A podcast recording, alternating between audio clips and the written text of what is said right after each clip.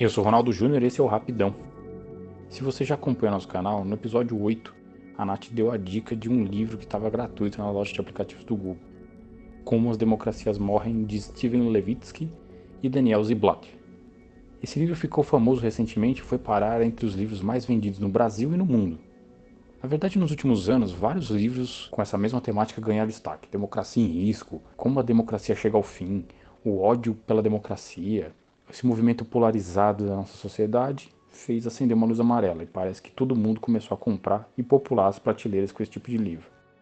Mas vamos ao livro de hoje. Como as democracias morrem, estabelece uma série de regras, parâmetros que podem fazer minar uma instituição. E tudo geralmente passa pelo mesmo processo. A sociedade deixa um espaço, esse espaço é preenchido por pessoas sedentas por poder e mal intencionadas, com um objetivo muito próprio e usando sempre as mesmas justificativas como por exemplo, se bem comum inclusive, a luta contra a corrupção. O livro é premiado de exemplos históricos em seu primeiro terço. Isso ajuda a gente a estabelecer um modo de agir muito próprio desse fenômeno. E vale uma ressalva aqui: o livro, em uma boa parte, tem como base a democracia e as regras pré-estabelecidas de um jogo político norte-americano.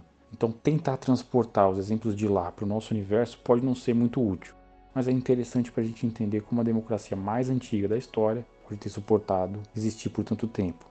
E obviamente que o livro tem uma motivação. E essa motivação é alguém que está minando a instituição estadunidense, mudando as regras e as relações de poder. Nesse caso, a gente está falando de Donald Trump. Se você quiser saber um pouco mais, no Brasil, como as democracias morrem, sai pela editora Zahar.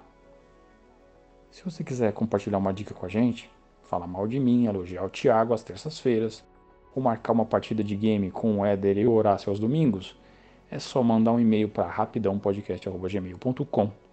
É isso aí, semana que vem eu volto. Fiquem em paz, fiquem bem, um grande abraço.